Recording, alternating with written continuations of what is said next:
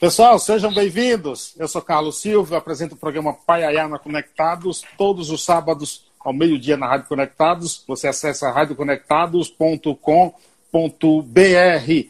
Acompanhe também os nossos podcasts. Estamos nas seguintes plataformas: no Spotify, Diesel, TuneIn, Google Podcast, Apple Podcast, Cashbox. Também tem tudo no site do programa, que é paiayanaconectados.com.br. Lá você encontra os nossos colunistas, o historiador e escritor Darlan Zurk, o jornalista e pesquisador de cultura Assis Ângelo e o também jornalista e crítico musical Sérgio Martins. Hoje, 1 de agosto de 2020, edição de número 161.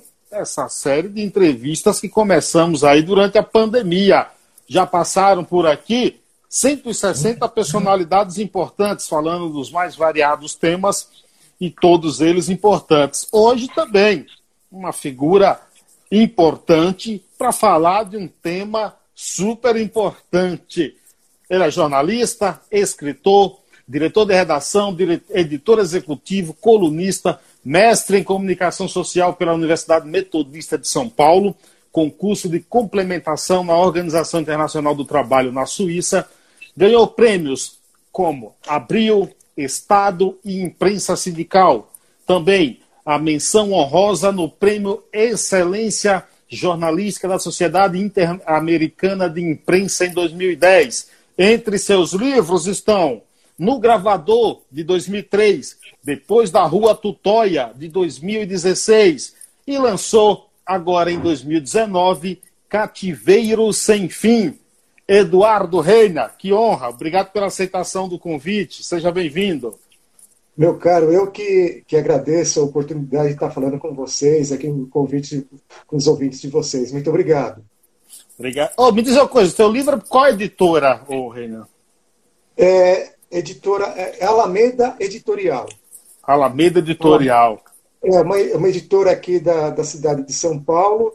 Ela tem um trabalho muito voltado para essa, essa coisa da ditadura, da oposição, uhum.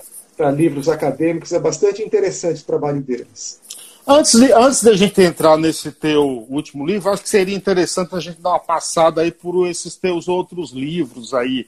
É, é, é, ah, sabe que no dia que você foi fazer a live com o Geraldo no, no Paiá, aí, aí quem me mandou a arte foi Rodrigo Hidalgo, da Bandeirante. Ah, o Edu vai falar com o pessoal do Paiaiá, é meu amigo, não sei o quê. é, Rodrigo, é, amigo de, de reportagem na rua, tudo. Foi dizer, mas... super gente fina, super que... gente fina. Muito, muito. Só tem um defeito, é palmeirense, viu? Ah, cara, nem tudo é. Ninguém é perfeito, né? Não tem jeito. Não, ninguém, ninguém é perfeito. Tanto que, vo... Tanto que você, para complementar suas qualidades, é São Paulino, não é? Não, são, são São Paulinos. Tá vendo, tá vendo? Aí eu percebi, de cara inteligente, entendeu? é. eu, Edu, me fala um pouco dos teus outros trabalhos, dos teus outros livros. Consegue fazer um resumo para a gente entrar depois na história desse teu novo livro? Sim, sim. Vamos começar falando desse livro que você falou aí, o primeiro em 2003, o No Gravador. No Gravador são contos policiais é o meu primeiro livro sozinho. Eu tenho outros livros participando com outras pessoas, mas foi meu primeiro livro sozinho. É, eu peguei minha experiência como repórter de polícia, isso há, há muito tempo atrás, e tinha, tem histórias, o repórter está na rua, ele se tromba com muitas histórias, né? escreve sobre muitas histórias, relata muitos fatos, tem muitos personagens né, cruzando na vida do repórter. Né? E aí eu achei que eu tinha que fazer um, um, livro contando um pouco dessas histórias. E são histórias é, que eu fiz na editoria de polícia, mas quando eu trabalhei no Diário do Grande ABC, na região do ABC. Ah. Então, tem, são dez contos esse, no gravador, são nove contos, é, histórias verídicas. Eu mudei nome de personagem, algumas localizações, e somente o nome, e somente o, o, conto no gravador que dá o nome para o livro, que é uma ficção, mas tudo baseado em fatos que, de certo Sim. modo, eu acompanhei. No gravador Depois... é uma alusão ao gravador que o repórter sempre usa? Exatamente, é no gravador. É, exatamente. Só que é, é a história de um, de um playboy que assassinava as namoradas dele. E ele tinha como fetiche é, gravar o som dos últimos, últimos momentos dessas namoradas dele. Então, por isso que no gravador.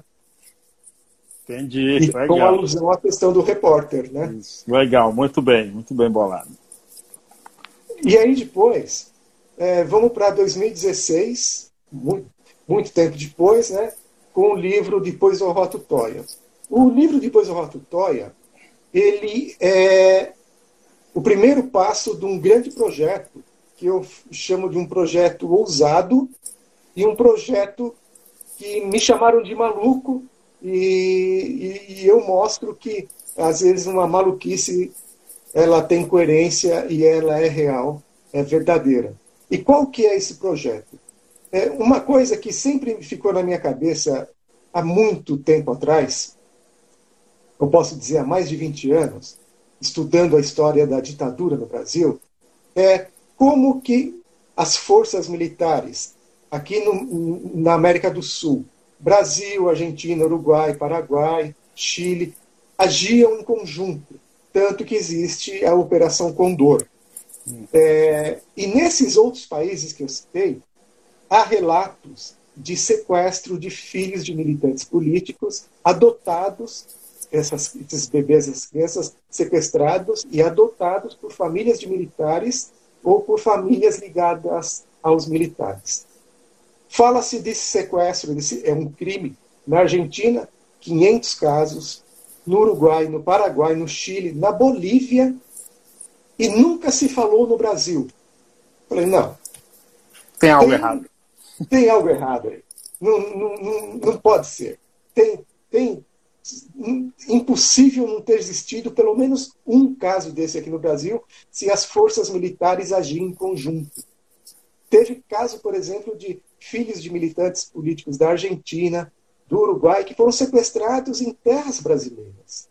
Sabe? E, e, e nunca sequestraram nenhum filho de militante político brasileiro. Não, aí eu fui atrás dessa história e nunca achei nenhuma vítima, nunca achei um fato que ligasse é, a familiares dessas vítimas. E aí eu pensei o seguinte: preciso colocar, é, chamar atenção para essa história aqui no Brasil. E aí começou, em 2015, um amigo meu, no interior de São Paulo, ele, ele fundou uma, uma editora e falou: oh, gostaria que você escrevesse o primeiro romance aqui da editora.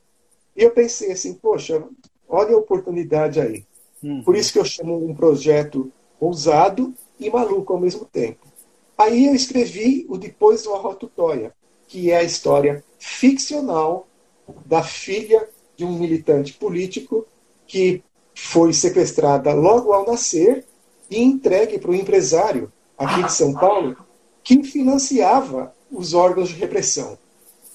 O objetivo desse livro, ficção, desse, desse romance, é são dois.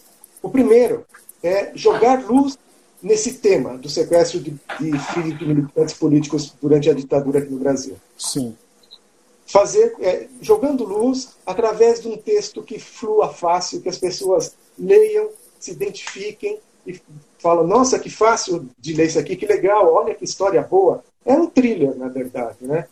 E assim, o segundo objetivo, aí vem a ousadia, é que a partir do momento que as pessoas lessem essa, esse romance, esse thriller ficcional, é, se identificassem com a situação e falassem, pensassem, poxa, isso aconteceu aqui no Brasil, eu sei aonde aconteceu, ou então as próprias vítimas é, se criassem coragem para falar um pouco delas, já que existe uma barreira muito grande das pessoas falarem sobre esse tema aqui no Brasil. E essa maluquice deu certo, Carlos. O livro Depois do Roto Toia, ele foi lançado em abril de 2016. Dois meses depois, eu já estava sendo procurado por uma, pra, pela filha de uma das vítimas reais desse crime. Olha só, que maravilha. E, e ela falou assim para mim: Olha, eu vi o seu livro, eu vi a história. A história tem muita semelhança com a história da minha mãe. A minha mãe ela foi sequestrada, foi criada por uma família de militares. E eu queria pedir a sua ajuda, se você pudesse é, cooperar com a gente a, a, buscar os pais biológicos da minha mãe. Né? Falei, nossa, é, tudo que eu quero, né? É tudo que eu quero. Ô, Eduardo, você sentiu é, é, um certo é, comodismo é, partindo aí da, da, classe jornalística por nunca ter ido buscar um tema como esse, fuçar nisso aí? Olha, eu não vou chamar de comodismo. É, eu vou contar mais um pouco dessa história que faz parte desse projeto que eu falei para você, que começou com a ficção. Depois, com, por causa da ficção também, eu fui convidado para fazer um, uma palestra na Universidade Federal do Pará, lá em Belém do Pará, sobre a ditadura e sobre a, pesquisa que eu estava começando a fazer sobre esses sequestros. E lá eu tive contato com pessoas da região do Araguaia que depois me levaram para o Araguaia e lá eu tive contato com vítimas reais, mais vítimas reais, e a coisa foi acontecendo. Assim, eu fiquei até surpreso. Como pode é, um, uma história tão grave como essa ter ficado escondido por praticamente meio século e, e ninguém falar nada, né? Então, é, primeiro passo, a ficção. Segundo passo foi o, o livro Cativeiro Sem Fim, que é um livro-reportagem que faz a denúncia contando a história de 19 casos de sequestro aqui no Brasil.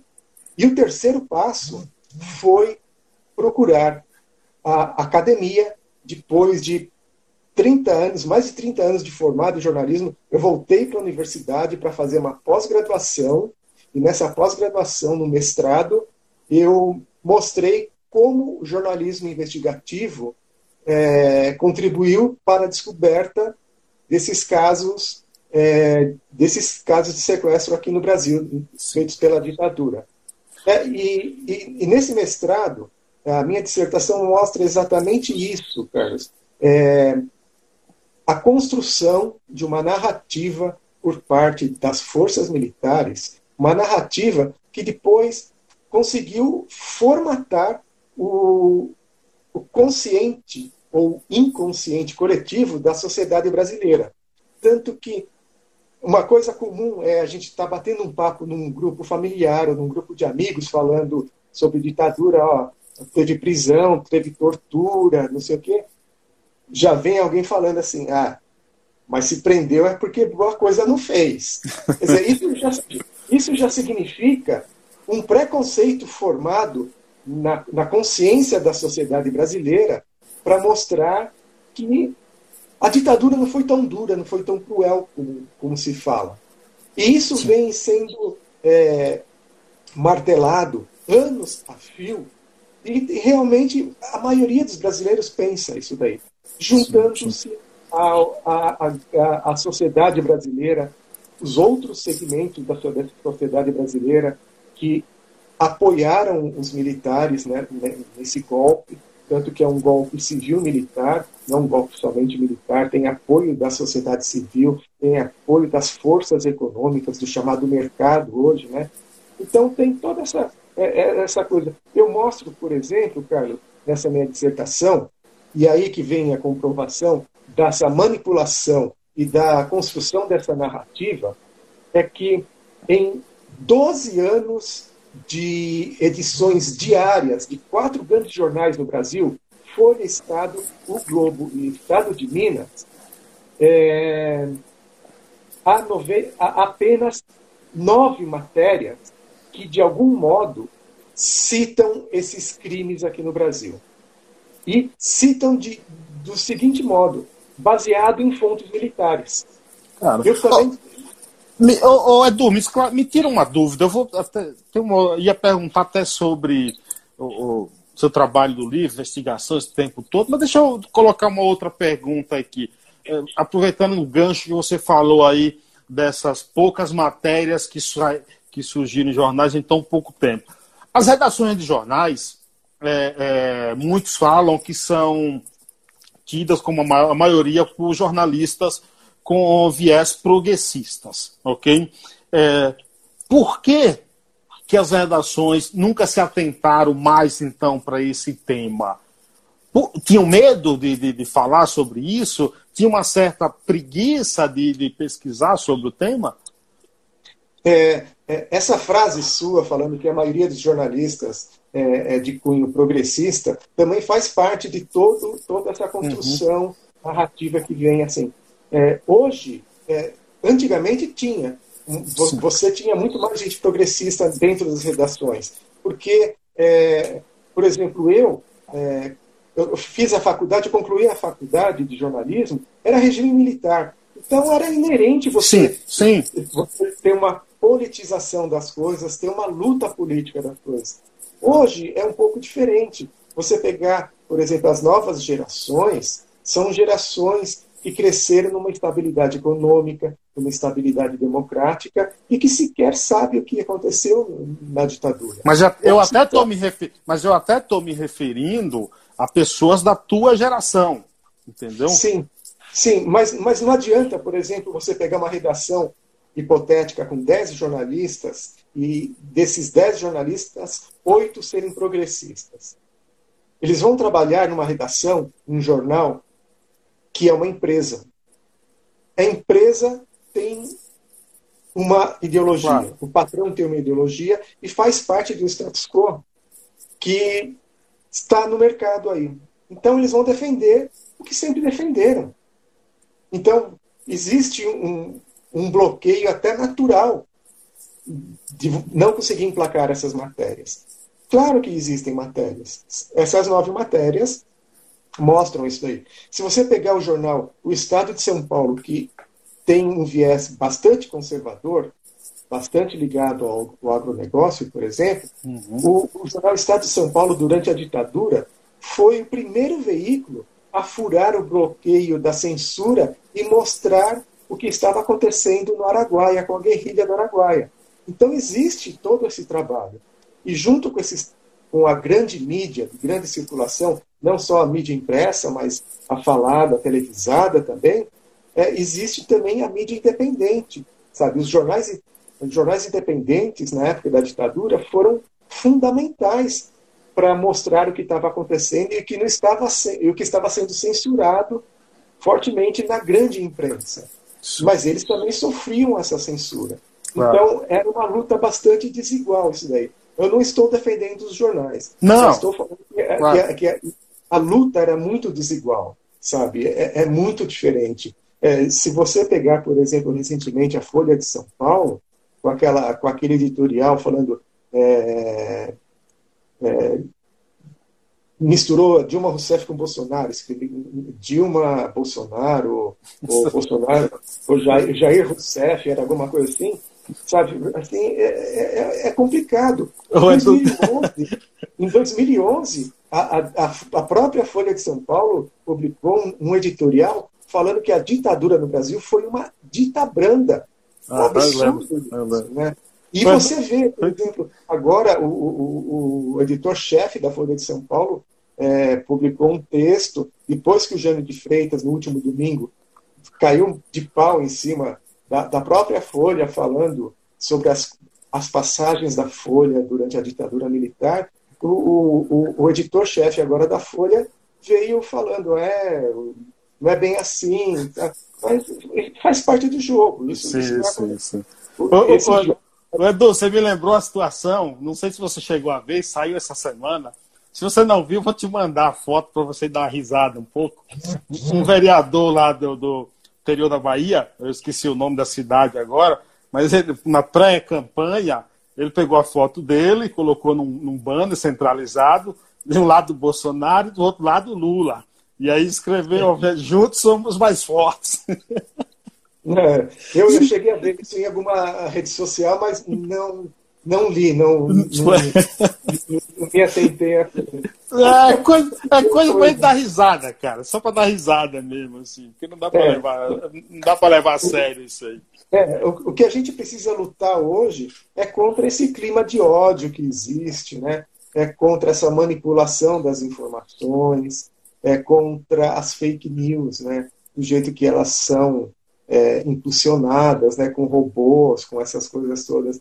Isso é complicado. Isso a oposição está patinando ainda, sabe? É, a, a, turma do presidente capitão, do capitão aí, eles venceram a eleição fazendo isso, em cima, montados na fake news, sabe? Gerando ódio, gerando essa cisão toda. É, eles estão anos-luz da oposição. A oposição está patinando, infelizmente está patinando ainda. Precisa ser um pouco mais ágil né, para conseguir, pelo menos, empatar esse jogo. Deixa eu entrar aqui no assunto do teu livro. O livro tem o prefácio do Caco Barcelos, cara de muito respeitado, né? Caco Barcelos. Cativeiro sem fim revela segredo da ditadura brasileira, sequestro de filhos de militares, de militantes políticos apropriados por militares. Quanto tempo você levou de, de trabalho para juntar todo o material, pesquisa? É, é, conta um pouco desse processo de trabalho. Bom, o, o processo de trabalho iniciou sim, dois meses, quer dizer, iniciou antes, já com a elaboração do livro de ficção, mas a apuração investigativa desses casos começou dois meses depois do lançamento do Depois Relatório. Então começou em junho de junho, julho de 2016. E eu pus o ponto final no livro é, em 2000, em dezembro de 2018. Então foram praticamente três meses é, correndo atrás desses personagens, descobrindo esses personagens, correndo atrás de depoimentos, de testemunhos, de documentos, de checagem e rechecagem de fatos. Tudo que está contido nesse livro foi checado e rechecado mais de uma vez, exatamente para não deixar nenhum pelinho solto, para ninguém falar, olha, você errou aqui, você errou lá, acolá. Assim, não sou infalível, mas eu tive essa, esse extremo cuidado de procurar todas as informações e, como eu falei, esse livro conta a história de 19 pessoas. É, são 19 casos. É, eu Para formatar esse livro, eu investiguei mais do que 19 casos. Apareceram outros casos que foram descartados, que não tinham nada a ver, eram questão de questões de, de adoção ilegal de, de bebês, mas fugiam desse viés que é filhos de militantes políticos adotados por militares. É, nesses três anos, praticamente, eu, eu viajei sozinho pelo Brasil, foram mais de 20 mil quilômetros em todo o país, em busca dessas pessoas, de familiares, de documentos, de, de outras informações, e foi uma coisa assim, full time praticamente. Eu tinha um emprego bom naquela época que me ajudou a custear essas, essas viagens, né?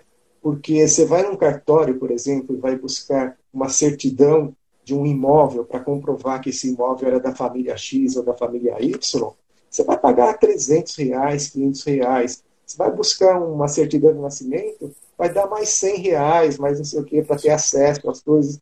Fora o traslado, né? fora a hospedagem, fora a alimentação, né? que, que não é barato. Você vai para a região do Araguaia, por exemplo, do, o livro tem, o Cativeiro Sem Fim tem 19 casos. 11 casos são da região do Araguaia, Araguaia relativos à guerrilha do Araguaia. Né? Você, para ir para o Araguaia, você tem que pegar um avião até Marabá. E, e, ficar em Marabá e de lá você pega um carro e vai, porque aí é próximo, dá 100 e poucos quilômetros, 200 quilômetros, né? Mas um, uma viagem de ida e volta de, de avião São Paulo-Marabá, por exemplo, sai mais de 3 mil reais. Então, é dinheiro pra caramba, né? Sim, sim. Não é fácil, então. Ainda bem que você está milionário, ganhou na Mega Sena, então isso facilitou. Nossa, não fica falando assim, cara, que é perigoso. Isso, né? isso, isso, facilitou as coisas. Ô, ô, Edu, essa história. 19. Se você fosse, por exemplo, a fundo, teria encontrado mais casos? E aí eu te pergunto: é uma história longe do fim? É uma história longe do fim. O Cativeiro Sem Fim foi lançado em abril do ano passado. de abril do ano passado até agora, eu já fui procurado por mais 34 pessoas que também dizem ter sido vítimas desse crime. Então, são novos casos que carecem agora de, de investigação. Sabe? Não, não acredito que sejam os 34 positivos, mas boa parte deles é positiva e dá para você perceber pela quantidade de documentos que já vai tendo na mão, pela conversa com as pessoas, né? Assim, vários anos de, de reportagem dá um traquejo para a gente, um filtro também, que, volto a falar, não é infalível, mas pelo menos aponta o norte das coisas aí, é, mostrando que, olha, isso pode não ser isso, ou então isso é mais do que isso também, né? Se você fosse, por exemplo, um historiador e, e não um repórter, e não um jornalista, talvez você tivesse mais dificuldade de fazer essa linha investigativa, porque o repórter já tem isso, né? É, isso te facilitou, Edu? Olha, eu acho que facilitou sim. Facilitou bastante. É, não é, pelo, pela falta de rigor, porque toda essa investigação teve um rigor absoluto, um extremo rigor. Assim, é, o historiador ele também trabalha em cima de fatos reais, de fontes reais, todas essas coisas. E eu, como jornalista, procurei essas mesmas fontes, sabe, fontes primárias. Fui atrás da história oral que, que subsidia toda toda a construção dessas histórias, desses fatos, né? Tanto que é, eu costumo falar que o jornalismo é primo irmão da história. Né? Assim, o, o, jornalismo ele, ele constrói história também. E constrói história hoje. No caso do livro Cativeiro Sem Fim, que é um livro reportagem, é um trabalho mais denso, mais aprofundado, com mais tempo de apuração e de trabalho. Né?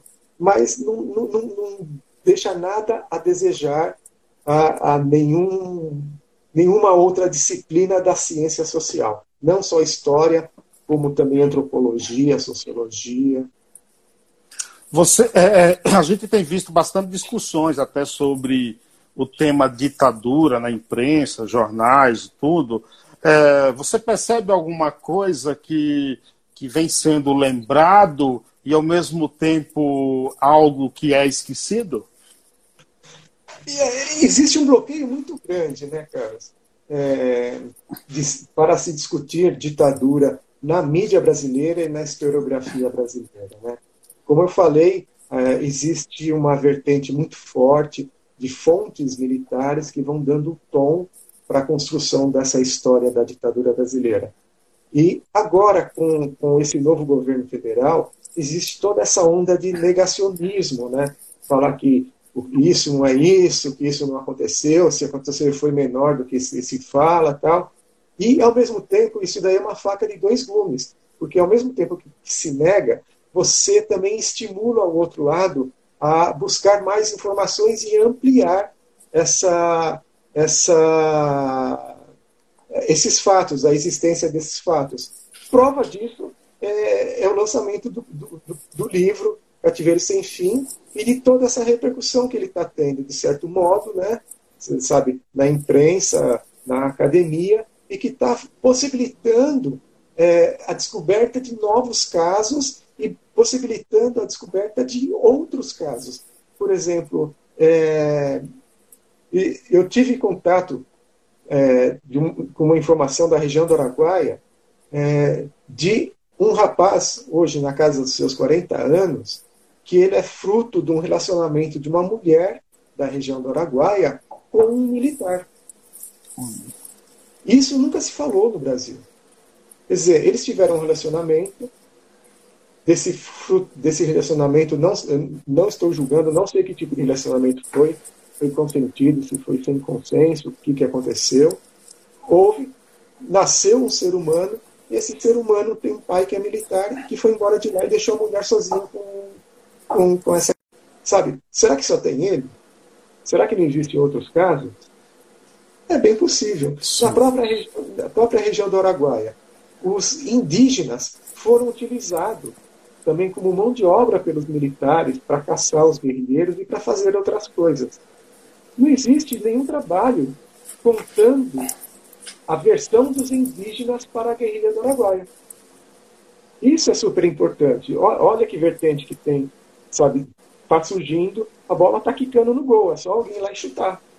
E Sim. tem outras, outras histórias também, as mulheres, as camponesas do Araguaia, cujos maridos foram presos, torturados, mortos e desaparecidos. Alguém já foi ouvir essas mulheres? Olha quanta coisa tem para contar. É? Des, desses 19 casos, é, algumas dessas famílias já receberam por indenização da União por, por ter sofrido essas perseguições aí na, no, durante o regime militar? Olha, não existe nenhum exército e marinha e aeronáutica negam a existência desse crime. Existem ações na justiça, por exemplo, da filha do, do Antônio Teodoro de Castro, que era um, era um guerrilheiro lá do Araguaia. Ele teve um relacionamento com uma mulher lá no Araguaia, não sei se com uma guerrilheira ou com uma mulher local, e daí nasceu uma menina. Essa menina foi sequestrada e levada para Belém do Pará. Ela se descobriu filha do, do Antônio Teodoro em 2009. Achou a família dele e foram feitos dois exames de DNA. Nesses dois exames de DNA, a compatibilidade de genes deu mais de 90%. Foi feita uma ação de reconhecimento, pelo menos para mostrar que essa Lia Cecília é da mesma família do Antônio Teodoro, e esse, essa ação está dormindo numa gaveta lá em Brasília. Assim como outras ações também estão rolando. É, aqui no Brasil, a situação é, é totalmente inversa do que aconteceu na Argentina, por exemplo. Na Argentina, são as, as avós, os avós, e as mães e os pais procurando os filhos sequestrados. Então, tanto que tem aquela, a, aquela ONG das abuelas da Praça de Maio. E aqui no Brasil é o contrário.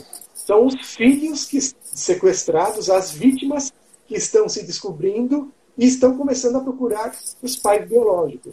Então, é, é uma coisa muito incipiente aqui no Brasil ainda. Não existe nenhuma entidade que congregue essas vítimas ou que una essas vítimas e nenhum trabalho judicial também a favor dessas vítimas. Tem vítima de sequestro que já recebeu indenização da União, mas recebeu indenização da União como perseguido político, depois da anistia. Sim. É outra coisa. Em nenhum momento foi tocado, citado essa situação de vítima de crime de sequestro. Porque a, a vítima de, de, de, crime de sequestro pelos militares durante a ditadura, esses filhos dos militantes políticos, eles não são vítimas apenas do crime de sequestro. Eles são vítimas de uma série de outros crimes, como privação de identidade. Porque você retira essa, esse bebê, essa criança da família, você está privando a identidade dela. Quer dizer, ela não é mais ela. Você está privando a, a convivência dela com os pais biológicos, mais outro crime. E tem uma série de outros crimes, judicialmente dá para você compor aí e mostrar. Só que não existe esse trabalho. Era um trabalho que estava começando a ser gerado, começando a ser formatado, até que houve essa mudança em Brasília e houve toda esse, essa, além de uma mudança, houve toda essa precarização nos órgãos que já começavam a atuar em cima disso, inclusive o Ministério Público Federal. Deixa eu te colocar aqui como advogado por cinco minutos, pode ser? Digamos que eu acabei, eu acabei de te conceder aqui o número de registro na OAB, entendeu? Então, doutor Eduardo Reina. Você, com esses, com esses documentos em mãos, depois que você fez toda essa investigação, é, qual é a tua opinião pessoal? Os documentos evidenciam crimes? Sim, sim, óbvio. Os documentos evidenciam crimes. Os depoimentos dessas vítimas comprovam esses crimes. A história delas comprova esse crime, esses crimes. É, antes mesmo da publicação do livro Cativeiro Sem Fim, eu peguei toda essa documentação, e levei ao Ministério Público Federal aqui em São Paulo. Qual a resposta? Entreguei, para eles e, e, contei toda, toda a história. Foi, foi aberto primeiro um procedimento com os 19 casos, e depois esses 19 casos foram desmembrados em outros é, de acordo com a região onde ocorreram esses crimes. A coisa está andando, ou melhor, estava andando. Foi, foi parada. Eu entreguei essas informações em 2018 para o Ministério Público, rolou todas essas coisas e agora a coisa está parada. Mas, judicialmente, é, se a justiça brasileira fosse mais coerente, é, daria andamento a, a, todos esses processos, mesmo que esses processos sejam negativados lá na frente, mas teria que concluir isso daí. Assim, é, toda essa documentação, tudo, tudo que tem que se tem na mão sobre esses 19 casos, eles comprovam a existência desses crimes. Muito bom. Deixa eu mandar um abraço aqui da Darlan Zurk, historiador, amigo, comprou teu livro, tá? Comprou teu livro. É, é, não sei se ele começou a ler ainda, mas ele já comprou o livro, viu? Ele me mandou a foto do comprovante de pagamento. é, Mônica Araújo está lá em Feira de Santana, minha amiga também acompanhando a gente. Quem mais está por aqui? Deise Vânia está por aqui. Marlon está lá em Recife. Nilton Neres também. Eduardo Castro jornalista da Band News TV, meu convidado de amanhã. A gente vai bater um papo amanhã com ele. É, Edu, deixa eu te fazer uma pergunta aqui. Eu já ouvi comentários que o regime militar deveria ser passado, um pano esquecido e seguir adiante. O que é que você acha desse tipo de opinião? Bom, eu não sei quem emitiu essa opinião. Imagino que seja uma pessoa favorável ao regime militar. Uhum. É, eu acho que a gente deveria rever a, a, questão da anistia política aqui no Brasil e abrir a possibilidade de julgar as pessoas que cometeram crimes é, durante a ditadura militar crimes de sequestro, crimes de tortura, crimes de assassinato, crimes de desaparecimento. Eu acho que essas pessoas deveriam ser julgadas e punidas pelo que elas fizeram. Aí, aí vem a, a possível pessoa que falou isso, que deveria se passar um pano, assim, falar, é, mas também o pessoal de esquerda também, também matou. Sim, mas a gente não pode usar a, a mesma régua para medir uma coisa e medir outra coisa, que era uma coisa totalmente desproporcional. Você usar o aparelho do Estado para caçar 69 guerrilheiros no Araguaia é uma coisa. E 69 guerrilheiros armados com revólver 38, espingarda de caça, para fazer uma revolução é outra. São dois pesos e duas medidas. Eu acho que judicialmente é possível mensurar todas essas coisas e mostrar quem é quem e mostrar o crime cometido por cada um e dar a punição necessária de acordo com o crime cometido por cada um. Eu acho, por exemplo, na Argentina, teve presidente da República que foi preso. O Jorge Rafael Videla ele foi preso na Argentina, não por ter chefiado um governo que matou pessoas, mas ele foi preso por causa do sequestro das crianças. E o, Rafael Videla morreu na cadeia. É bom que se isso que, que se frise bastante isso. Né? A Marta te pergunta, Eduardo, você pretende fazer um segundo livro com mais casos? Ah, acho, que sim, seria... acho que sim, pela cara dele, viu? É, sim, mas aí vem um outro problema, Carlos. Hum. É, para você fazer um livro desse, para você desenvolver um tipo de investigação como essa, você precisa ter uma bolsa que custeie essa investigação, como eu falei antes, sabe? Você precisa viajar, você precisa comprar é, é, certidões, certificados nos, nos cartórios para levantar informações, e tudo isso custa caro, né? Assim, do nada não, não, não dá para fazer. Se, precisaria ter um financiamento para fazer esse tipo de investigação. O objetivo é, é, é esse: é ou fazer um segundo livro, ou fazer uma segunda edição ampliada com os novos casos que, que derem positivo. Mas o objetivo é fazer isso, sim.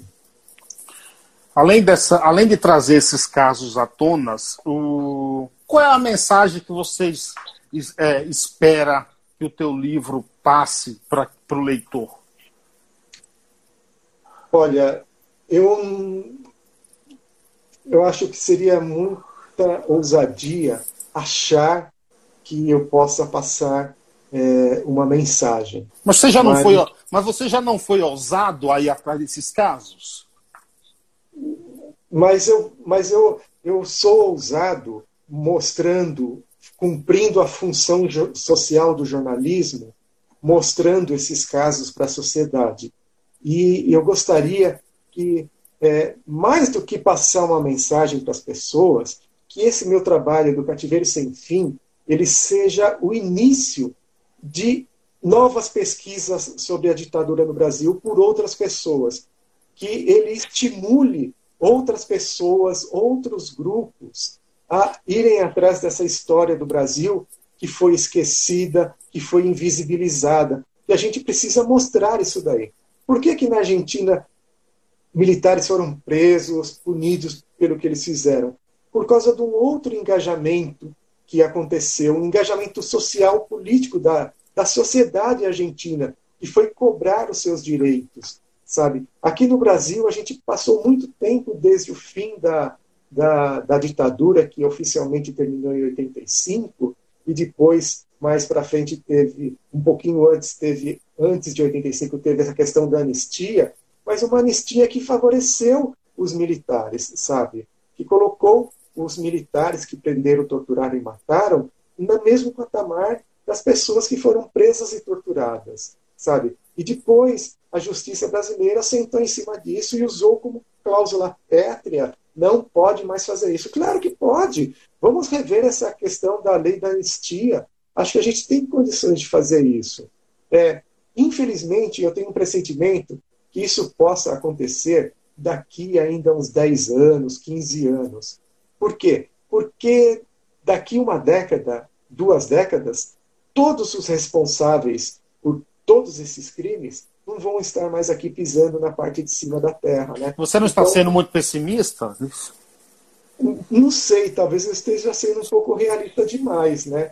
Por isso que é importante é, a sociedade em geral cobrar seus direitos. Porque a partir do momento que você conhece a sua história, conhece tudo o que aconteceu, você evita que ela se repita. Como ela está se repetindo agora, com toda essa questão do ódio, das fake news e desse negacionismo. Né? Se existisse uma estrutura na, na sociedade é, muito bem formatada, que se, se contrapusesse a, a essa narrativa que vem sendo construída pelos militares desde, desde aquela época, sabe? Uma, uma, outra narrativa que rivalizasse e mostrasse os fatos reais mesmo, acho que seria um pouco mais difícil que esse negacionismo que existe hoje, que esse ódio que existe hoje, estivesse, estivessem tão aflorados como estão agora. A Marta diz: precisa haver vontade política para isso, e não acredito que a sociedade vá cobrar isso. E aí eu te pergunto nós não somos culpados por voltarmos cada vez mais nos mesmo e mais do mesmo e mais do mesmo? Carlos, eu não sou culpado disso. Eu sou exatamente o Não, eu digo, eu digo nós, digo eu nós. Eu estou entendendo. É, eu acho que cada um, cada um, tem que fazer a sua parte, né? Sim. Cada um tem que fazer a sua parte. E, infelizmente, é um trabalho de formiguinha. Eu estou fazendo o meu trabalho, você está fazendo seu trabalho, outras pessoas estão fazendo o trabalho delas, sabe? de pouco em pouco. Só que chega no momento que a gente vai ter que ampliar esse trabalho e acelerar esse trabalho. Porque se existe uma guerra de informação, os militares tratam essas coisas, essa construção da narrativa, como uma guerra de informação. E, e, é uma coisa que a oposição, que o pessoal progressista ainda não entendeu que tem que ser desse jeito, sabe? sabe? Existe, a gente tem que não vamos usar as mesmas armas. fake news, essas coisas todas. Mas a gente tem condições de mostrar os fatos reais. E mostrar os fatos reais mostrando a emoção da população. Quando você toca na emoção de uma pessoa, ela consegue entender melhor o que está acontecendo. Então, eu acho que está faltando um pouco isso. A história da ditadura, que é, que é, que é apresentada na escola, sabe, que é estudada, ela ainda não, não chegou a atingir boa parte da população. E eu acho que se atingisse um percentual maior de brasileiros, e esses brasileiros começassem a entender tudo o que aconteceu, sabe? Porque o pessoal fala, olha, bom era na época dos meus avós, lá dos meus pais, que era a época da ditadura, que não tinha corrupção. Claro que tinha. A corrupção era tão igual como é hoje, se não for maior. Sabe? Desde, era... desde, desde que o mundo é mundo. Tá é, exatamente. É, mas, mas assim, existia a censura e existia o cala-boca na porrada, né? Por isso que a coisa não. A, a gente não tinha informação. Por isso que a gente. Lembra que eu falei agora, um pouco atrás, assim, na, nas discussões com os amigos, com, com, com os familiares, fala assim: ah, mas se o cara foi preso é porque alguma coisa ele fez. Eu, eu, eu sempre ouço as pessoas falarem assim: olha, onde eu morava, durante a ditadura, na rua lá, ninguém foi preso, nada disso. Nunca soube do que aconteceu. É claro que você nunca soube o que aconteceu. Não era divulgado, não existia democracia, existia uma censura. Isso tinha que ser escondido mesmo. Escondido à força, na porrada mesmo. Né? Se as pessoas soubessem, elas, com não todos, mas iria haver uma reação. Né? E essa reação não, não deixaria eh, os militares desenvolverem tudo o que eles fizeram. Passarinho me contou que esse livro seu pode virar um documentário. Já, já chegou algo assim para você? Nossa, que, me, me fala quem que é esse passarinho que eu preciso que ele me conte quem, quem que é esse, esse documentarista. Eu, tem, eu, tem, eu, eu, tentei arrancar a informação, entendeu? Estou precisando saber. Nossa, seria, eu acho que seria bom. Eu acho que seria bom, mas. Eu, te, eu tentei arrancar informação exclusiva. Vai que você já estava com isso planejando. é, mas, mas caberia, né, Edu? Eu, eu acho que sim, cara. Eu, eu acho que seria bastante importante. Seria um outro meio de, de chegar essa história a uma outra parcela da população, né? Desde que o livro foi lançado no ano passado até hoje, eu tenho percorrido muitas universidades, né, para falar sobre o livro, principalmente universidades de jornalismo. E, e eu percebo que o, o, o, universitário, o jovem universitário, primeiro tem uma deficiência de não conhecer boa parte dessa história da ditadura brasileira. Desconhece mesmo, por deficiência educacional de todo o currículo escolar, por tudo isso que a gente vem discutindo nesse programa até agora. Né? E, e quando eles começam a conhecer, eles começam a se interessar sabe? Começa a se interessar e querer mais informação, pedir informação, bibliografia, oh, queria ler mais sobre isso, o que você indica tal. Então, eu acho que existe o interesse de boa parte do povo brasileiro em conhecer sua história verdadeira, a sua história real, essa história que não foi contada. O que precisa é contar. É, é, você falou que precisa, precisa ler. Eu acho que os livros que eu li, que eu acho melhor sobre ditadura, foi a série de Elio Gaspari. Ele lançou cinco livros, eu li quatro só, o quinto saiu depois. É a ditadura escancarada, a ditadura encurralada, é, a ditadura envergonhada, isso, não é, Edu? Isso, é, isso. É, é, é, tem outro que me fugiu, eu li os quatro. você leu? Faz uma análise também sobre esses livros. Eu li, eu li, acho que esse trabalho dele é fundamental, muito importante, tem muita informação lá, mas é preciso ressaltar uma outra coisa. É uma coisa que eu sempre faço como jornalista, sabe? Tudo que eu, que eu toda informação que eu tenho, eu, eu sou bastante cético, eu desconfio tudo. Eu não li o seu ainda, tá? Oi? eu não li o seu ainda. Uhum. Então, eu acho que a gente tem que desconfiar um pouco até que se comprove as coisas todo esse material do, do Gaspari, do Hélio Gaspari, esses cinco livros, estão baseados numa documentação que ele obteve junto ao Goverino Ponte Silva, que era o grande mentor dos militares na década de 70, sabe? É, eu acho que o Hélio Gaspari poderia disponibilizar toda essa documentação, não só a documentação escrita, mas também as gravações, essas coisas todas, pra, para o público em geral, para os historiadores, para os jornalistas, porque a partir do momento que você lê ou tem acesso a essas fontes de informação, você consegue ler aquilo lá com outros olhos que não o autor do livro. Assim como outras pessoas que vão ler meu livro vão achar várias outras coisas, inclusive achar que está tudo errado. Mas isso faz parte do jogo. Claro. E já que você citou o Hélio Gaspari, eu vou citar uma outra coisa. É, na minha dissertação de mestrado, eu fiz uma revisão bibliográfica de 150 livros que contavam a história da ditadura. São livros escritos por jornalistas, por religiosos, por militantes políticos, por historiadores. E o Hélio Gaspari, por exemplo, no primeiro livro, A Ditadura Escancarada, ele usa duas notas de pé de página para citar uma das vítimas de sequestro. Aí eu fui procurar o Hélio Gaspari e falei: Gaspari, olha, você citou José Vieira na pé de página aqui, e antes, no texto da página, você falou que é, o filho do camponês, seis filhos de camponeses foram poupados e levados para quartéis do exército. É, isso não é um eufemismo, você falar que eles foram poupados? Eles foram sequestrados, foram tirados, tirados do convívio, sabe? Isso. É, primeiro ele falou, não, eles não foram sequestrados. Falei, o que, que aconteceu com eles? Ele falou, ah, eles foram roubados. Falei, bom, roubado, sequestrado é crime do mesmo jeito, né? Mas assim, eu, eu perguntei, a pergunta derradeira foi assim: você sabia desses seis caras? Tanto que no meu livro eu falo de seis filhos de camponeses que foram sequestrados. Que são esses seis filhos de camponeses que o, que o Gaspar cita lá no texto, sem citar o nome, e cita o José Vieira na, na notinha do pé de página. Eu falei, por que, que você não colocou no seu livro que eles foram levados, foram sequestrados? Ele falou para mim que ele não fez isso porque ele não tinha as informações no nível de detalhe que eu tinha. Aí eu não tinha mais o que falar com ele, porque aí cada um defende o seu peixe, né? É, de certa forma, isso aí também serviu para você, né? Ir buscar. Sim, isso, isso daí, isso daí ajudou a compor a história do José Vieira. Que eu, que eu fui achar o José Vieira morando no interior do Pará, uma cidade chamada Anapu, que é uma cidade também muito ligada à violência, né?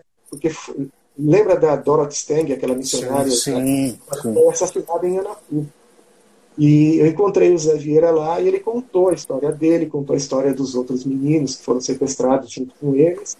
E essa história deles também, é, eu cheguei ao nome deles e comprovado pela história oral do Zé Vieira, né, é, em cima de um documento do SNI que mostrava as pessoas presas pelo exército lá. E esses seis filhos de camponeses, eles colocam lá como se eles tivessem sido presos pelos militares em 72 e 73, lá na região do Araguaia. De esse trabalho teu aí de investigação, teve algum fato assim que te surpreendeu muito? Tem. Nossa, assim, existe aquele aquele velho ditado, né, de cada enxadada é uma minhoca, né, na terra. Né? Uhum. E, e, e, aconteceu bastante disso, sim. Então, por exemplo, o primeiro caso que me apareceu da, da Rosângela, ela que a filha me procurou logo depois do lançamento do livro de ficção, é, uma coisa que me chamou a atenção é que a família que adotou ela, a, que se apropriou dela, é, militar, uma família toda de militar, tá, assim, o, o pai adotivo dela era militar, o, o, o avô era militar, o tio avô era militar, o bisavô era militar, todo mundo muito ligado aos militares. É, esse tio-avô, ele era tão ligado aos militares, principalmente a ala golpista dos militares de 64, que ele foi diretor superintendente do Hospital Militar de Belém do Pará, em 63 e 64. Mas o que me chamou a atenção, por exemplo, é que o Odir de Paiva Paraná, o pai apropriador da Rosângela Serra Paraná, ele era motorista de Ernesto Geisel. Caraca! É, assim, ele caiu o queixo, né? Coisa aí. Pois é. Tem, tem, tem, tem muitas coisas, tem muita Sim. história. A gente consegue ficar conversando aqui até não querer mais. Vamos esperar o outro livro também. Para quem quiser adquirir teu livro, ele está vendo aonde, em que lugar? Está também no formato digital? Está é tá no formato digital. Você consegue encontrar no formato digital. Você consegue comprar na, pelo site da editora Alameda Editorial. Você consegue comprar é, na Amazon, você consegue comprar na Martins Fontes, na Avenida Paulista, e você consegue comprar com o Eduardo Reina também. É só me procurar pelas redes sociais e a gente consegue fazer assim, faz o depósito na minha conta, obviamente pagando a postagem e tudo, e recebe o, o livro com autógrafo, inclusive. Com autógrafo. Isso aqui, mas o livro tem que ter autógrafo. Eu, ó, eu só compro o livro agora quando eu vou ter, vou ter o autógrafo, viu? Entendeu? Isso não quer dizer que eu não vá comprar livro de, de alguém que já morreu. Vou comprar, claro, entendeu? Mas o, o autógrafo é importante. Tanto que eu tenho duas estantes aqui. Uma é de livros autografados, entendeu? Que legal. Muito legal. Edu, obrigado, viu, cara, pelo papo. Papo, Não. um tema sério, mas gostoso de falar. Eu gosto. Nossa, cara, eu, eu sim, eu sou apaixonado por isso. Assim, realmente é um tema sério e bastante pesado, né? Porque você mexe com as emoções das pessoas, né? Sim, sim. Assim, é, é, muito pesado toda a situação, porque imagina você chegar aos seus 40 e poucos anos de idade e você descobrir que você não é mais você. É. E a pessoa que você chamava de pai, chamava de mãe, não é nem seu pai nem sua mãe. Sabe que você não tem mais família, que você não sabe quem, de onde você veio. E essas pessoas fazem um pacto de silêncio, de, os familiares têm um pacto de silêncio de, não contar mais, de não falar. E aí as pessoas sofrem cada vez mais, né? A Rosângela, por exemplo, assim, Dia das Mães, Natal, que são essas efemérides Sim. mais mexe com o sentimento das pessoas, ela fica desesperada. Ela liga para mim e fala: Nossa, eu queria encontrar minha mãe para fazer um carinho nela, sabe? sabe? Fala, chamar ela de mãe. Porque, sabe, isso dói na gente. Claro, sabe? sem dúvida, sem dúvida. Obrigado, viu, Edu? Satisfação mesmo, viu, cara? Cara, eu que agradeço demais essa oportunidade e estamos à disposição. E muito obrigado pela oportunidade e um abração a todos. Obrigado, valeu Eduardo, valeu a todos também. Grande abraço, até a próxima. E comprem o livro do Eduardo Reino. Reina, Cativeiro Sem Fim. Um abraço, gente, até uma próxima. Mais podcasts como este você encontra no site da Rádio Conectados, radioconectados.com.br ou no seu aplicativo de podcast favorito.